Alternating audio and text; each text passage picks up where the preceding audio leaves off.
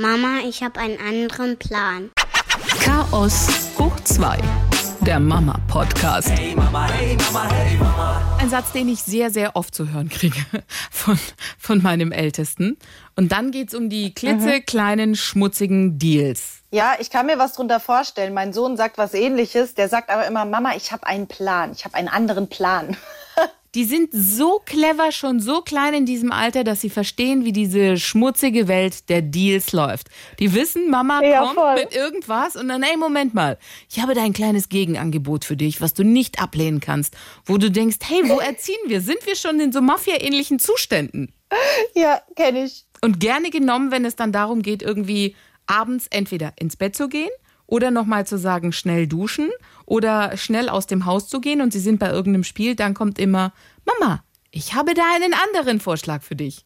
Ja, ich zähle meinen Kindern immer auf, damit die so ungefähr Bescheid wissen, was jetzt, äh, was jetzt bevorsteht. Sage ich dann immer, so, der Plan sieht wie folgt aus. Hört mal zu, Kinder. Und erstmal anzieht, dann das packen und dann fahren wir zu Oma. Und dann kommt immer das, du, ich habe einen anderen Plan. Wir gehen erstmal ins Zimmer spielen und dann gehen wir auf den Spielplatz. Also komplett abweichend. Wie dealbereit bist du da? Also wie oft gehst du dann auf solche Pläne ein? Ah, eigentlich nicht so, weil wenn ich schon einen Plan meinen Kindern, wenn ich schon einen Plan geschmiedet habe, den ich meinen Kindern präsentiere, dann ist es meistens so, dass wir wirklich einen, Termin haben oder irgendwas vor, dass wirklich die Kinder Bescheid wissen, das und das muss gemacht werden, damit wir pünktlich kommen, weißt du? Und dann ist da eben kein Spielraum eigentlich, um noch mal eine Stunde auf dem Spielplatz in den Plan einzufügen. Das funktioniert dann nicht. In der Regel gilt bei euch also der Plan der Stammesältesten. Richtig, das, der Oberhäuptling. der Oberhäuptling schmiedet den Plan. Hey Mama, hey Mama, hey Mama. Hallo, wir sind's wieder, Monja und Anetta. Und unser Autothema aus der letzten Folge, das hat so ein bisschen die Meinungen gespalten. Und deshalb dachten wir, wir quatschen einfach noch mal eine Runde darüber. Sehr viele Männer, die sich so ein bisschen ertappt gefühlt haben, als wir erzählt haben, hey, Essen im Auto ist bei Männern oft nicht so erlaubt, weil sie dieses Auto halt doch sauber halten wollen. Die erzählten dann zum Beispiel von Kindergeburtstagen, wo sie fremde Kinder mit ins Auto genommen haben, die diese Regeln noch nicht kannten. Sprich, die sind dann auf Ledersitzen rumgetrampelt, von Kofferraum nach vorne und so weiter und so fort, haben Brezeln fallen lassen.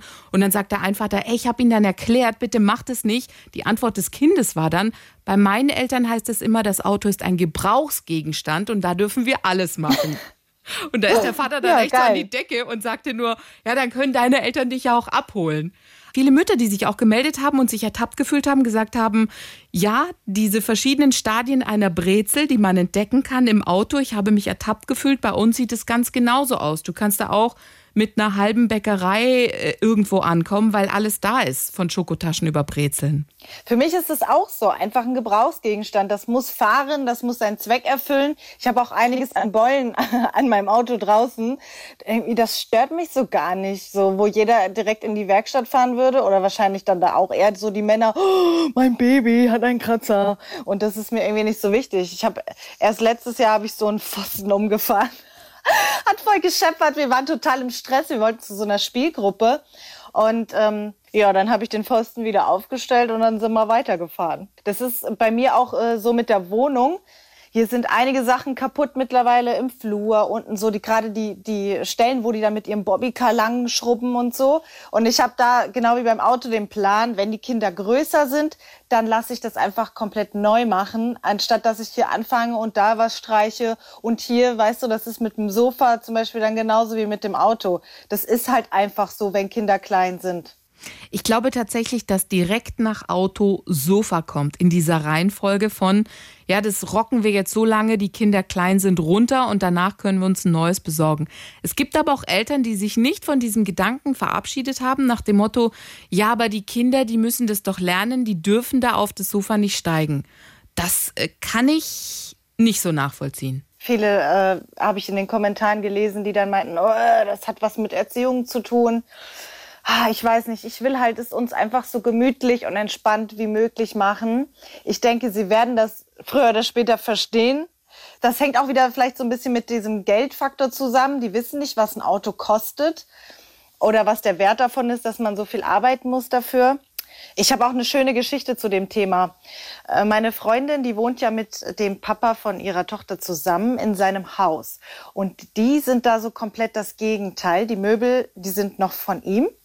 Für ihn ist das ein absolutes No-Go, wenn die Kleine auf dem Sofa springt weil das ein sehr, sehr teures Sofa ist. Und sie hat das nicht eingesehen und hat dann die Kleine, immer wenn er nicht da war, da drauf springen lassen. Und das war, das war dann denen ihr Geheimnis. Aber das ist leider total schief gelaufen, weil eines Tages ist es aufgeflogen, weil er zu Hause war und sie mit voller Karacho auf dieses Sofa gesprungen ist. Und dann gab es zwischen den beiden einen riesen Knatsch. Und letztendlich ist das Sofa dann jetzt halt komplett Tabuzone, weil wenn einer sich so komplett dagegen sperrt, ist es schwierig, sich zu einigen. Und mit Geheimnissen, die Kinder für sich behalten sollen, ist es eh, finde ich, ja. sehr, sehr schwierig. Ja. Bei uns, es gibt so Esszimmerstühle, wenn da jetzt, keine Ahnung, ein roter Himbeersaft drauf getrunken wird, kann es schwierig werden, wenn die Tochter es selber halten wird, weil das geht dann in die Wicken. Ja, die, die verschüttet den halt mhm. komplett so. So, jetzt war der Papa nicht zu Hause und die laxe Mama, in dem Fall ich, hat dann gesagt, jo, kein Problem, das Kind kann halt den Saft trinken. Jetzt wollte sie ihn selber trinken, habe ich auch gesagt, die muss ja irgendwann selbstständig werden. Es passierte also, was passieren muss. Sie nahm diesen Saft, drückte drauf und es ergoss sich über sie, zack, in die Stühle, durch die Stühle durch auf den Teppich. Also es sah aus echt, als ob ich da jemanden erstochen habe unter dem Kind. Und ich völlig panisch, habe halt versucht, alles wegzuwischen der Große hat alles mitbekommen. Er hat nur so getan, als ob er gespielt hat. Was hat dieser Fuchs gemacht? Ich habe natürlich. verpetzt Ja, selbstverständlich. Das war das Erste, was er gemacht hat. Das Erste, was er gemacht hat. Du, man hat nichts mehr gesehen. Es war alles super sauber. Ja, kein Problem. Mein Mann kommt nach Hause. Weißt du, was war? Die Mama und die Melli, die haben den Saft verschüttet. Und mein Mann so, ah, ist ja interessant. Und dann ist die Mama, hat die Mama ganz hektisch geputzt. Ja, den Teppich und alles. Warum fällt mir dieser kleine Verräter so mies in den Rücken? Kinder und Geheimnisse behalten. Ja, funktioniert nicht. Stichwort Sofa, wie sieht das bei euch aus? Mm, wir haben so ein Sofa, da kannst du außen die Bezüge abziehen. Das ist schon mal sehr praktisch, aber da hast du auch nicht so oft Bock. Also sieht unser Sofa immer dann gut aus, wenn irgendwie ein besonderer Besuch ansteht. Dann wasche ich einmal die Bezüge durch. Ansonsten ist es halt so. Die, also die beste Möglichkeit, wenn man sowas gar nicht möchte, ist dann Leder im Auto oder auf dem Sofa. Aber Leder finde ich persönlich absolut unbequem, also kalt halt, ne? Mhm. Und deshalb bevorzuge, bevorzuge ich dann Dreck. Also lieber dreckig als kalt. Ich habe zum Beispiel die Regelung, dass die in ihrem Zimmer dürfen sie so oder so machen, was sie wollen. Da haben sie so ein, da habe ich halt so ein altes Sideboard reingestellt. Und die malen im Moment sehr gerne alles an. Ich habe gesagt, gut, die Wände muss jetzt nicht sein. Also haben sie Sideboard angemalt. Sie müssen sich halt nur dran gewöhnen, dass sie es halt nur in ihrem Zimmer machen dürfen. Und sonst nicht. Anmalen ist für mich so eins der wenigen No-Gos was ich gar nicht leiden kann. Oder wenn meine Tochter an die Schminke geht, sie ist jetzt total begeistert von meiner Schminke und schmiert dann eben ihr ganzes Gesicht voll, ihre Haare, Spiegel, Boden, alles. Ja, das sind so zwei Sachen, die ich persönlich hier verbiete. Ja, meine Tochter ist drei und die macht das jetzt so seit ein paar Monaten. Also sie liebt alles so, was mit Schminke und Glitzer zu tun hat. Und ich habe ja auch schon die ersten Nagellacke gekauft. Ich benutze selber keinen Nagellack, aber sie war total begeistert davon. Und da habe ich auch ein paar Reaktionen so von der Familie bekommen, die gesagt haben, die ist viel zu klein für Nagellack. Das habe ich jetzt persönlich nicht so gesehen. Echt? Ich meine, das sind Kinder, ja. Also dann darf ich ja gar nicht laut sagen, ich habe meinem Sohn auch schon die Nägel lackiert in Blau, weil er das wollte. Ich habe dann auch gesagt, willst du wirklich ja wollt? Also habe ich so dunkelblauen Nagellack und habe es ihm lackiert und der Melli dann halt auch. Die Frage ist halt, was, was stört andere Leute daran? Stört es sie, dass man Kinder vielleicht eher so ein Stück weit erwachsener dadurch darstellt, gerade halt Mädchen? Oder machen sie sich eher Gedanken wegen äh, hier Giftstoffe und sowas auf dem Körper? Das weiß ich jetzt nicht. Den geht's doch nur um verkleidet sein, um so ein bisschen nach, guck mal, wie lustig, ja. Wenn du der auch einen Punkt auf die Backe machst, das ist ja für die auch schon so, oh, ich habe Schminke. Und so das Gleiche sind ja die Nägel auch. Ja, und in Sachen Giftstoffe, okay, da kann man darüber natürlich diskutieren, aber dann müsste man sie von ganz vielem natürlich auch fernhalten. Und ich denke auch, da gibt es deutlich Schlimmeres als so ein bisschen Nagellack, der dann irgendwann wieder abfällt. Hey Mama, hey Mama, hey Mama. Lass uns reden über ein Thema, was jetzt mit Sicherheit auch viele beschäftigen wird. Lange Autofahrten, weil wir machen ja gerne jetzt Urlaub in Deutschland in Corona-Zeiten. Und dann fährt man vielleicht so zwei, drei Stunden irgendwo hin, wo es schön ist, auf irgendeinen Campingplatz oder zu Verwandten oder wohin auch immer. Kinder bespaßen im Auto. Tablet mitnehmen, kleine Smartphones äh, auf den Rücksitz hängen, ja oder nein, heiß diskutiert oder doch lieber mit den Kindern spielen, ich sehe was, was du nicht siehst. Mhm. Also ich würde da schon mal überlegen, fährt man denn alleine oder fährt man mit Partner? Wenn man einen Partner dabei hat, ist natürlich immer geil, dann kannst du jemanden in die Mitte setzen und der kann dann da hinten den, äh, den Clown machen unterwegs. Ich fahre sehr oft mit meinen Kindern alleine nicht so ganz lange. Für mich ist so ungefähr eine Stunde. Ab da wird's echt schmerzhaft, weil da niemand ist außer ich und ich bin der Fahrer. Okay, das heißt, in dieser Stunde, die, die kriegen Sie überbrückt mit ohne Tablets. Das kommt ganz drauf an, ob die einschlafen sollen, dürfen oder lieber nicht wenn, wenn wir irgendwie zu einer Zeit fahren, wo ich denke, boah, lieber jetzt nicht einschlafen, dann kriegen sie ihre Tablets. Aber Tablets sorgen natürlich auch dafür, dass den Kindern leichter übel wird, weil sie da drauf gucken. Da ist es dann wieder schlecht. Aber da hast du halt auch das gleiche Problem mit Büchern oder Spielsachen. Alles, was, was sie, worauf sie sich im Auto fixieren, ist natürlich äh, kontraproduktiv in diese Richtung. Ich sehe was, was du nicht siehst. Hast du mit denen, äh, also spielt ihr sowas? Kann ich nicht spielen, dann baue ich einen Unfall. Okay. Das kann der Fahrer also nicht spielen, verstehe. Nee, das würde ich dem Fahrer dringend abraten zu spielen. ähm, ansonsten könnte ich mir aber vorstellen, dass das eine gute Idee ist. Ähm, oder was wir auch immer gespielt haben in unserer Kindheit, meine Schwester und ich, sind so Sachen wie Autos zählen. Wie viele rote Autos haben wir gesehen auf der Autobahn? Sowas äh, lenkt auch gut, ganz gut ab. Vielleicht eine halbe Stunde dann wird es natürlich langweilig. Und viele Pausen machen mit Kindern. Ja, bei Pausen bin ich immer ein bisschen vorsichtig, weil die dann nicht mehr ins Auto einsteigen wollen. Die Kleine will dann immer laufen, laufen, laufen. Und dann denke ich, nee, so ein, so ein Raststättenparkplatz ist jetzt nicht sonderlich attraktiv. Wir haben ansonsten noch nicht so lange Autofahrten hinter uns und ich habe mich noch nicht getraut, also weder Tablets noch Smartphones eingeführt bisher bei uns, also bei langen Autofahrten. Sprich, die müssen sich schon selber bespaßen da hinten. Die Kleine ist wirklich ganz schwierige Autofahrerin. Da musst du dann stellenweise auch immer den Fuß streicheln. Und dann ist okay, dann kann die auch aus dem Fenster gucken. Und dem Nico, dem ist es relativ wumpe. Der ist eigentlich ein spitzenmäßiger Beifahrer, Autofahrer.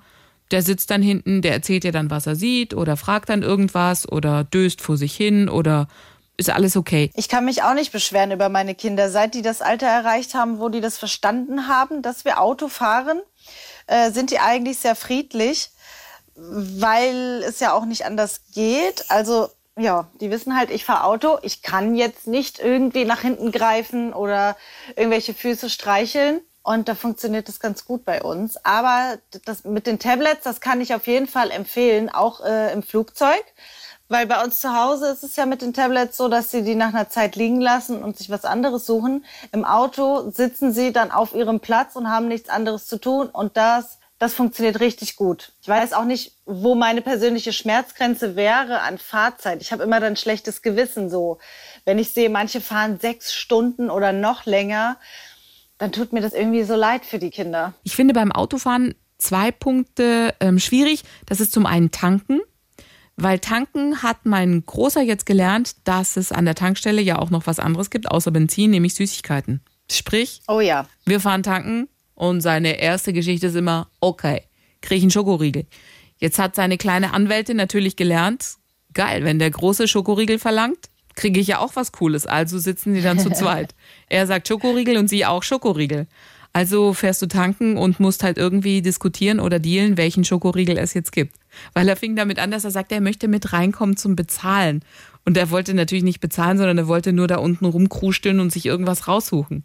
Und beim Autofahren, ich habe witzigerweise, ist es immer schwierig, sie vom Kindergarten abzuholen. Da ist, das ist für mich die Höllenautofahrt. Das sind nur ein paar Minuten, aber die sind so runter mit dem Gummi, wenn ich die vom Kindergarten hole, dass ich erstmal fünf Minuten brauche, die ins Auto zu packen Und da gucken schon alle anderen Eltern, weil bei uns ist immer das Geschrei riesengroß.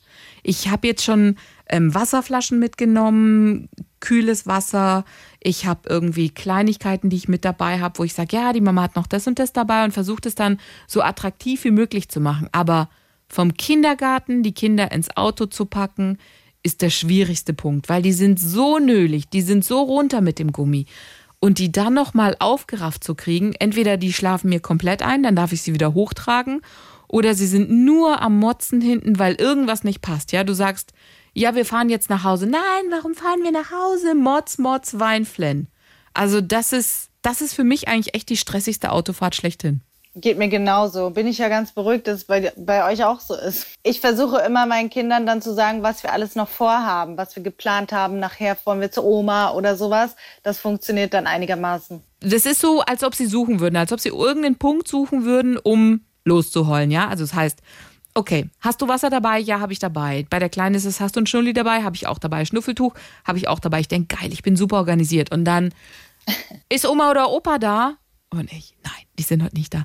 Ich so, nein, die sind nicht da, aber warum sind die nicht da? Und ich, uh, und dann versuche ich eine Geschichte zu erzählen, hab sie soweit und dann gehen wir heute ins Schwimmbad und du merkst, Gewitter kommt, es geht nicht Schwimmbad. Nein, wir können heute nicht ins Schwimmbad. Warum können wir nicht ins Schwimmbad? Und dann denkst du, okay, egal, egal was ich mache, die müssen jetzt einfach mal fünf Minuten lang einfach alles rauslassen. Ja, muss. Meine streiten sich immer um ihre Sitzplätze oder das Fenster aufmachen. Das sind auch so zwei Punkte. Sitzplatztausch. Warum? Ich verstehe es nicht. Was ist daran so attraktiv? Abwechslung im Alltag. Keine Ahnung, aber meistens will nur ein Kind tauschen und das ist das Problem. Weil meine sind ja fast gleich alt, meinetwegen können sie tauschen, aber einer sagt dann nein und der andere will unbedingt und das ist dann blöd. Yeah, yeah. Habe ich dir erzählt von dem Besuchersitz, den wir hier hatten? Besuchersitz? schon. Nee, hast du nicht. Wir hatten einen Besuchersitz vorne stehen, den meine Freundin mitgebracht hat für ihre Tochter. Und sie hat diesen Sitz hier vergessen und dann habe ich einen großen Fehler gemacht. Ich habe nämlich eins von meinen Kindern darin fahren lassen. So, und das andere Kind wollte das dann natürlich auch. Also habe ich gedacht, okay, solange dieser Sitz hier ist, wechseln wir halt immer ab. Einmal du und einmal du. Und ich schwöre dir, es hat bis zum Schluss haben die sich nicht damit abgefunden, dass das im Wechsel passiert. Jedes Mal hat das Kind, was nicht dran war, einen Anfall bekommen, sodass ich diesen Sitz, trotz dass der noch hier ist, vorgestern in den Keller gebracht habe und gesagt habe, der wurde abgeholt. Ich hatte keine Nerven mehr.